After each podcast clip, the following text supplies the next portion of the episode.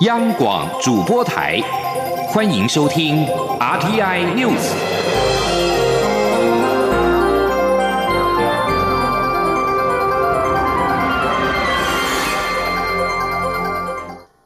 各位好，我是主播王玉伟，欢迎收听这节央广主播台提供给您的 RTI News。今天是二零二零年五月十四号，新闻首先带您关注。行政院长苏贞昌今天将在行政院会率内阁总辞。行政院官员十三号表示，苏贞昌将在总辞之后进行内阁人事征询，但倾向微幅调整。内阁在总辞之后进入看守阶段，但各项防疫纾困工作持续进行，不受影响。蔡英文总统将在五二零展开第二任期。蔡总统八号已经宣布邀请苏贞昌在五二零之后继续担任阁魁。根据行政院发布的会议程序，今天院会报告事项只有卫福部报告武汉肺炎 （COVID-19） 疫情现况及应处作为。第二案就是行政院总辞。依照惯例，内阁总辞时，行政院长通常会一一向阁员握手致意。不过今年因为防疫考量，可能改为拱手致意，以保持社交距离。行政院会完成总辞程序之后，苏贞昌及阁员将在行政院前广场合影、拍毕业照。而今即将卸任的副总统陈建仁十三号晚间表示，很荣幸做了台湾的公仆。这四年来，他不忘初衷，当做一根小蜡烛，燃烧自己，点亮台湾。现在是该回到中研院，作为上主手中的小铅笔，继续做研究、发表论论文、写书的时候了。谢谢大家给他机会，可以为大家服务。而在党政人士方面，蔡英文总统五二零将回任民进党主席。民进党现任主席卓荣泰十三号主持任内最后一次中常会。卓荣泰表示，他努力达成被交付的任务，他不会感伤。对他而言，这是美丽的回忆，也是有意义的据点。至于卓荣泰卸任之后的下一步，传出将出任考试院副院长。卓荣泰说，最近有些传闻，他打赌绝对是错的。前天记者刘玉秋的采访报道。蔡英文总统将在五二零展开总统第二任期，并依照民进党章规定回任民进党主席。而民进党主席卓永泰十三号主持任内最后一次中常会，被问到卸任党主席后的感想，卓永泰表示他不会感伤，因为被交付的任务都努力达成，也因全党上下努力合作，让他能安然走过这一年多的任期。我们中常委、中评委。跟中执委们的努力跟合作，还有全党同志的努力，我们能够安然的走过这一年多的时间。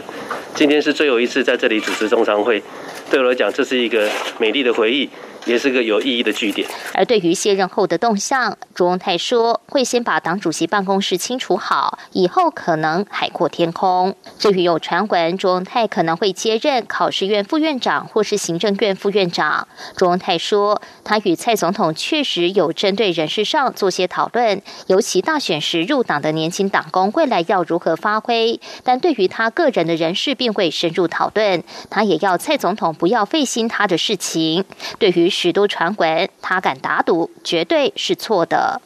而外界也关注与卓永泰同时卸任的民进党秘书长罗文嘉未来动向。罗文嘉则说：“江湖辽阔，不管未来人在哪里，他曾经在乎的是人与相信的价值，不会因为人在哪里而改变，他都会继续善尽公平的角色。”而对于民进党副秘书长林非凡是否可能留任，林非凡坦诚，蔡总统确实与他谈过，但他现阶段不适合对自己未来多做讨论，相信未来江湖辽阔，大家都相遇得到。不过，卓荣泰谈到林非凡的去留时，特别表示，林非凡比他跟罗文嘉管进民进党中央，晚到的人没有早离开的权利。林非凡的动向充满弹性，各种可能性与未来性，大家可以继续观察。中央广播电台记者刘秋采访报道。继续关注外交动态。南美洲国家及墨西哥等十个国家七十一位国会议员以一人一信的方式致函世界卫生组织 （WHO） 干事长谭德赛，呼吁该组织正视台湾参与世界卫生体系的必要性与急迫性。外交部十三号对于他们的挺台行动表示由衷感谢，并强调外交部将持续深化国际合作，争取完整无碍参与世卫组织的相关会议机制与活动，使全球防疫没有漏洞。拉丁美洲的巴拉圭、哥伦比亚、智利、阿根廷、巴西、厄瓜多、秘鲁、乌拉圭、委内瑞拉、墨西哥等等十个国家，共七十一位福尔摩沙俱乐部的由我国会议员，主动以一人一信的方式致函世卫组织干事长谭德赛。外交部表示，信函当中除了说明台湾模式的防疫成效，也呼吁世界卫生组织应正视台湾的贡献及人民健康权益，邀请台湾以观察员的身份参与。世卫组织。外交部表示，台湾完整健全的公卫体系以及成功防疫经验，是世卫组织推动达成全民军舰的目标不可或缺的伙伴。福尔摩沙俱乐部成员以具体行动支持台湾，显示许多国家在自由、民主、人权、普世价值之下，愿意站出来为台湾发出正义之名。外交部发言人欧江安表示，台湾有能力、有意愿参与全人类健康水准的各项努力，做出积极贡献。而面对国际疫情，博流天然资源暨观光部长日前表示，考虑与台湾成立安全旅行圈。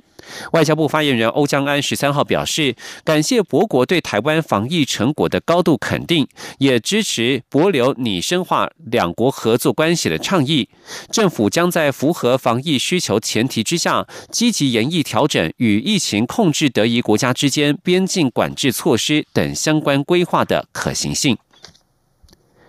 而世界卫生组织声称，因为会员国缺乏政治共识，秘书长谭德赛无权邀请台湾参加世界卫生大会 （WHA）。美国国务院十三号驳斥，表示谭德赛前任官员就曾经邀请台湾，台湾的疫情处理令人钦佩，理当以观察员身份受邀。美国国务院发言人指出，两千零九年到二零一六年期间，时任世卫秘书长陈冯富珍就邀请台湾以正式观察员身份参与 WHA，但当不受中国支持的政党赢得台湾二零一六年总统暨立委选举，原先世卫秘书长定期发出的邀请函，就在二零一七年突然任意的停止发放。这名发言人说：“台湾的参与完全符合所有联合国大会及 WHA 的决议。面对台湾参与相关议题，世卫多次引述联合国大会第二七五八号决议及 WHA 第二十五之一号决议作为挡箭牌。不过，台湾外交部驳斥指出，上述两项决议仅处理中国代表权的问题，并未触及台湾。”日本外相茂木敏充十三号在众议院外务委员会答询时，称赞台湾防疫有成。他也表示，台湾无法以观察员身份参加世界卫生大会 （WHA），问题出在中国。继续关注的是政府的纾困措施。新台币十万元的劳工纾困贷款申请人数已经超过原定的额度。劳动部次长林明玉十三号下午在行政院纾困振兴记者会当中表示，为了扩大照顾受疫情影响的劳工，行政院决定再增加五十万个申贷名额。请听记者欧阳梦平的采访报道。为了协助劳工度过疫情的冲击，政府自四月三十号开办新台币十万元的劳工纾困贷款，截至五月十二号为止，只有九个工作天，申请总件数就已经达到五十四万七千多件，超过原定的五十万个名额。行政院十三号宣布，为了扩大照顾劳工，决定再增加五十万个申贷名额，使得劳工纾困贷款的总额度将达到一百万人。劳动部次长林明玉说：“鉴于啊，这个申办的人数非常的踊跃，在行政院纾困平台的协助之下，劳动部今天再次的提案，我们继续加码五十万个名额，供给劳工朋友来做紧急的周转之用。林明玉指出，即将通过核贷的比率超过百分之九十七，未来仍会依照之前宣布的一低一高、一大一小三免原则。所谓一低一高，是低门槛，以简易信用评分表制度，让通过核贷比率更高，且采高效率的线上申请方式，第一次免临柜便可办妥。一大一小，则是加大额数，总计一百万名劳工可以获得纾困贷款。一小是十万元金额，虽然不大。但很好用，三免则是免查询费、免开办费、免一年利息。由于劳工纾困贷款只要有工作事实，即使没有投保劳工保险也可申请。外界质疑可能会被一些人拿来投资。对此，政委龚明鑫表示，申请者不管是因为纾困或是其他原因，总是有资金上的需求才会来申贷，而且这笔钱借了是要还，不是政府的补助。龚明鑫并指出，就经济的角度来看，现在整个金融体系可供放贷的金额超过十兆，如果能透过这种方式让整个金流活络起来，对整体经济也会有很大的帮助。政府也会在信用上把关，如果信用平等很差，也不会同意其申请。中央广播电台记者欧阳梦平在台北采访报道。在财经消息方面，随着美中科技对抗持续，台积电再被外国媒体点名，称美国政府正邀请台积电等多家半导体厂商赴美设厂。台经院专家十三号指出，美方施压的力道恐怕将越来越大，台积电将难以置身事外。预估美方可能会在年底总统大选之前，要求台积电等科技大厂表态是否有意到美国投资。陈立央广记者谢嘉欣的采访报道。台积电创办人张忠谋退休前曾抛出台积电将成地缘策略家的必争之地说法。时至二零二零年，尽管武汉肺炎 （COVID-19） 疫情当前，但美中之间的科技对抗却仍持续进行。近期外媒报道更称，美方力推供应链去中国化，正邀台积电及英特尔等半导体大厂到美国投资。台经院产业顾问暨研究员刘佩珍指出，对台积电而言，赴美设厂的条件包括设厂成本、供应链迁徙、当地群聚效益仍低，还有劳动力等问题都尚未完备。但因台积电在先进制程南瓜全球大多数客户，预料来自美方的压力只会越来越大，最快可能在美国总统大选前就会被要求表态。他说：“美国的总统大选之前，可能会先让这些全球的重量级的一些科技业者，哦，会先做一个表态，就是说会不会到美国来进行设厂投资。”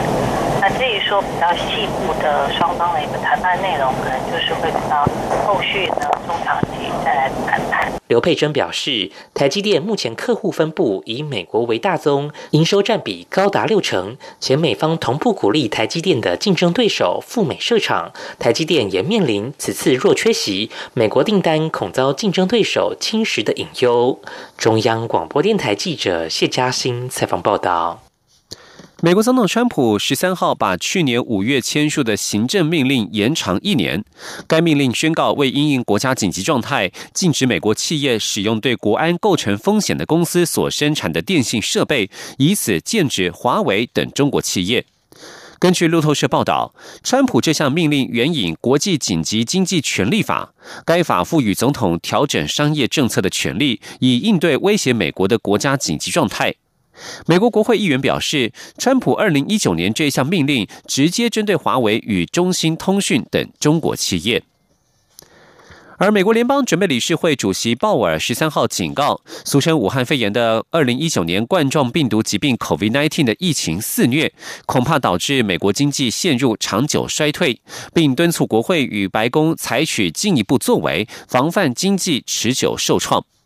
鲍尔所提出的警讯影响投资人情绪，华尔街股市今天连续第二天重挫，道琼工业指数下跌了五百一十六点，跌幅百分之二点一七，以两万三千两百四十七点作收；标准普尔五百指数下跌五十点，跌幅百分之一点七五，收在两千八百二十点；科技股纳斯达克指数下跌了一百三十九点，跌幅百分之一点五五，收在八千八百六十三点。联准会和国会已经祭出影响深远的措施，试图反制因为美国经济广泛停摆可能导致的严重经济下行风险。但是鲍尔提醒指出，无数中小型企业破产和众多民众长期失业依然是严重风险。鲍尔说，他们必须尽力避免这些结果。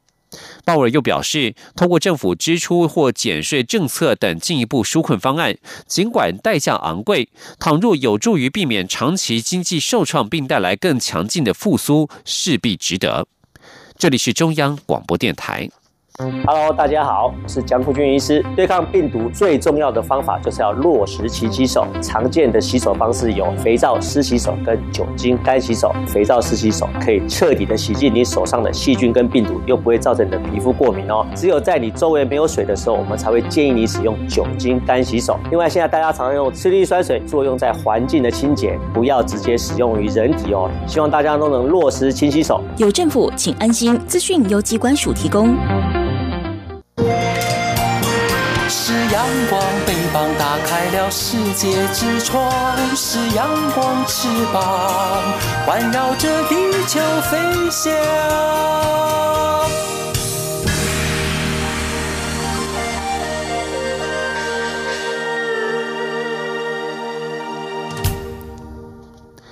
各位好，我是主播王玉伟，现在是上午的六点四十五分，欢迎继续收听新闻。农委会防检局局长杜文珍十三号表示，台湾申请成为口蹄疫不打疫苗非疫区的报告，世界动物卫生组织 OIE 科学委员会审查完竣，符合认定条件，预计五月底完成会员国讨论，结果可望在六月初出炉。农委会去年七月一号宣布，历经二十二年三个月又二十六天的防疫，台湾终于取得向 OIE 申请成为口蹄疫不打疫苗非疫区的资格。之后的流程是提出申请报告、缴交问卷，再经过 OIE 科学委员会审查，会员国评论无意见，就能由 OIE 宣告台湾成为不打疫苗的非疫区。而台湾的生鲜猪肉能否恢复出口，与 OIE 是否宣告台湾为不打疫苗的非疫区息息相关。先前农委会主委陈吉仲曾提到，准备以新加坡作为台湾生鲜猪肉外销的目标市场。将焦点转到立法院。立法院交通、教育及文化委员会十三号联席审查国家通讯传播委员会 NCC 五名新任委员名单，在历经六个多小时的质询之后，提名人包括了 NCC 代理主委陈耀祥、主任秘书肖其宏、前副主委翁博宗以及台大教授林丽云、台师大教授王维金等五人，终于全数初审过关。前天央广记者吴丽君的采访报道。NCC 委员会即将于七月底换届，行政院提名 NCC 代主委陈耀祥、前副主委翁博宗、主秘肖其宏以及台大新闻所教授林丽云、台师大大传所教授王维京等五人为委员，并由陈耀祥征除为主委，翁博宗回锅担任副主委。结果，五位准委员十三号在立法院联席审查时，纷纷被朝野立委邀。求求针对不同的议题表态。立委何心纯质疑林丽云曾发文肯定台大学子在太阳花学运时，利用网络新闻展现独立媒体的精神。如今角色转换，他将如何改革新闻现况？林丽云则表示，这正是他愿意进入 NCC 的初衷。他说：“我目前还是新闻系所的老师，那其实这就是为什么我愿意接受。”这个职务的主要原因，那是希望能够借由政策的引导，提升新闻专业。针对立委李坤泽关切的 OTT 境外业者纳管问题，王维京则表示，最起码要有业者的税籍。他说：“第一个就是起码还有税籍，所以我们可以对它产生的利润课税。那这些税收可以回流到台湾本地的内容生产。此外，对于业者扶植国内自制内容的计划以及责任，我们也希望可以规范它。”至于遭质疑立场侵略的准主委陈耀祥，更是当场被立委鲁明哲要求表态，立场必须超然。陈耀祥说：“以前我是一个大学教授，对于社会上的政策当然有个人的立场跟想法，但是作为一个主任委员来讲，我本来就是要依照组织法，做一个独立机关去独立行使职权。”最后，在历经五十八名立委登记发言，四十多位立委轮番上台质询后，终于在下午四点十二分，由交委会召集委员李坤泽宣布审查完卷，全数无异议通过，提报院会公决。中央广播电台记者吴丽君在台北采访报道。在政坛话题方面。时代力量立委王婉玉日前在脸书发文支持罢韩，被视为深蓝的全国公务人员协会荣誉理事长李来熙十三号在脸书发文批评王婉玉踩着自己女儿的头颅往上窜，引发争议。对此，高雄市长韩国瑜也在脸书发文表示，无论政治立场有何不同，都不可在家庭悲剧上撒盐，他不能容忍，也呼吁所有人停止仇恨言论。国民党主席江启臣在昨天下午与脸书发文表示，李来熙的说法绝对无令人无法认同。政治立场可以不同，但是言论有人性的底线。操作每个家长最深的忧虑以及台湾社会的悲剧，绝对不是公共议题讨论应有的态度。罢韩提案领衔人陈冠荣傍晚在脸书发文表示，无论挺韩或罢韩，相关言论自由都应该被保障。他呼吁高雄市长韩国瑜不要切割，应约束支持者，避免造成社会的二度伤害。影剧消息。公示最新的迷你剧集《大寨时代》十三号举行了开镜仪式。该剧由新真新生代演员林柏宏、大配张书豪等人主演，廖世涵执导，挑战当代青年的负债议题。请听央广记者杨仁祥、江昭伦的采访报道。公视最新迷你剧集《大债时代》十三号在西门町拍摄场景举行开镜仪式，导演廖世涵带领主要演员林柏宏、大佩、张书豪、小薰、陈浩森等人一同出席，祈求拍摄顺利。《大债时代》描述当代年轻人踏入社会就被迫面对负债压力，相当程度反映了时下年轻世代遇到的困境与心理压力。对参与的年轻一代演员们来说，心有戚戚焉。我也是有负债经验，因为以前念大学的时候有就学贷款所以。我觉得那个那个感觉是很明确的存在。蛮想买房的，但是像戏里的角色那样，对对对，大家应该都是那种家庭，对啊对啊，都想买房，但都在努力，都是在努力先投期款的部分，然后再评估自己之后能不能。我觉得大家的路应该都非常相似了。叹个气是不是？有什么话想说？你有没有有人买的很顺利的吗？有吗？没有吧？由于目前仍在武汉肺炎疫情期间，剧组筹拍过程也遇到了难题。导演廖世涵说：“因为疫情的关系，的确遇到蛮多借景方面的困难，尤其是银行大楼，然后医院也是。那医院到现在还没有还没有克服这样。”《大家时代》预计二零二一年初上映，希望鼓励年轻人从各种生活压力中找到活下去的勇气。中国电台记者杨瑞祥、张昭伦台北三报报道。继续关注西南向。我国在东南亚有四所海外台湾学校，分布在印尼、马来西亚及越南。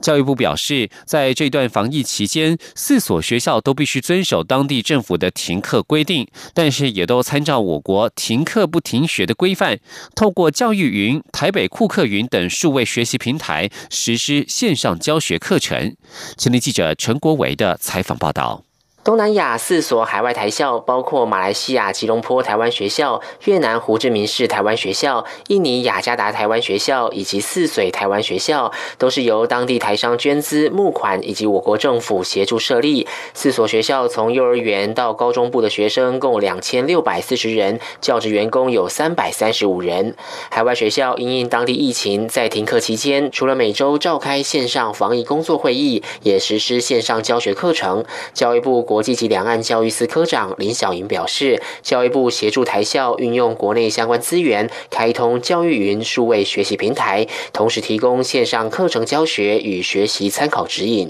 教育云里面有很多影片，但是比较偏向自然跟数学。如果说老师需要再进一步，教育它很方便，它还可以连接到军医教育平台。军医教育平台它里面有一些基本的一些检测跟评量，可以评量刚刚所看到影片里面的一些教学的内容。所以老师运用这个线上的这个教学很方便。林小莹说，海外台校参照教育部停课不停学的宣誓，整合十二年国教课纲各领域课程和结束，订定线上教学课程表，并是。学生学习情况进行调整，比如说一个礼拜上八节的英文课，但是可能因为变成用透过网络的方式，所以他们可能会上到四节或五节课，然后一节课大概二十到三十分钟，但是前后都有老师他会提供一些，比如说影片要学生先看啦，或者后面的一些评量。泗水台湾学校教师张少恒表示，像教育部的教育云线上教学便利包、台北库克云军医教育平台以及教科书文化专区等平台，都可以透过搜寻连接功能直接取用，专业又便捷，展现了台湾的教育优势。台校老师们也运用 BTS、OBS 等直播教学软体和学生进行互动，成效不错。中央广播电台记者陈国伟台北采访报道。关心天气。中央气象局观测，今年第一号台风黄蜂十三号晚间八点增强成为中度台风。气象局研判，黄蜂扑向台湾的机会不大。台湾在十六、十七号会受到台风外围环流的影响。根据气象局的最新台风消息，黄蜂台风今天清晨两点在俄兰比南南东方一千两百九十公里的海面上，以每小时十二转十六公里的速度向西转西北西前进。气象局预测，黄蜂进入到菲律宾陆地之后，结构会受到破坏。十六号从菲律宾吕宋岛出海之后，可能又变为轻度台风。十六、十七号是黄蜂最接近台湾的时间。受到台风外围环流影响，台湾东半部及南部地区会有局部短暂阵雨或雷雨。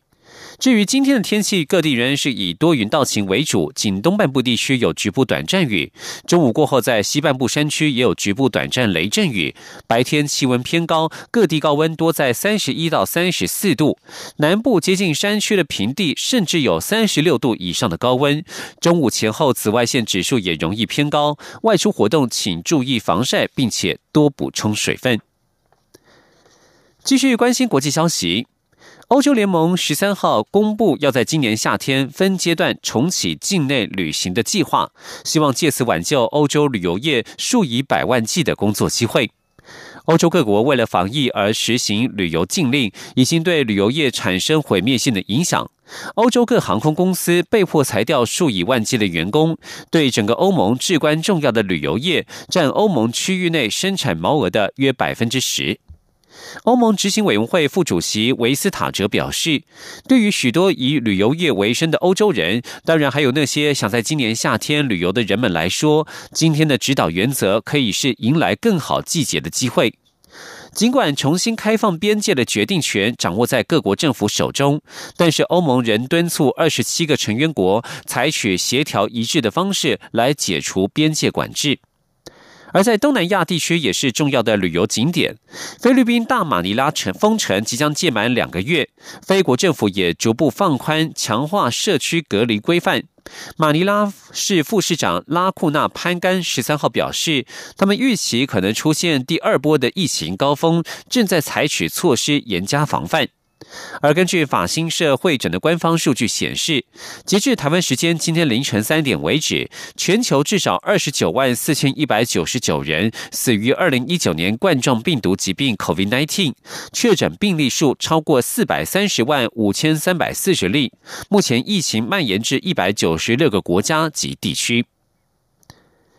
美国当局十三号警告医护与科研人员，中国支持的骇客正在企图窃取与俗称武汉肺炎的二零一九年冠状病毒疾病 （COVID-19） 治疗方法与疫苗相关的研究和智慧财产。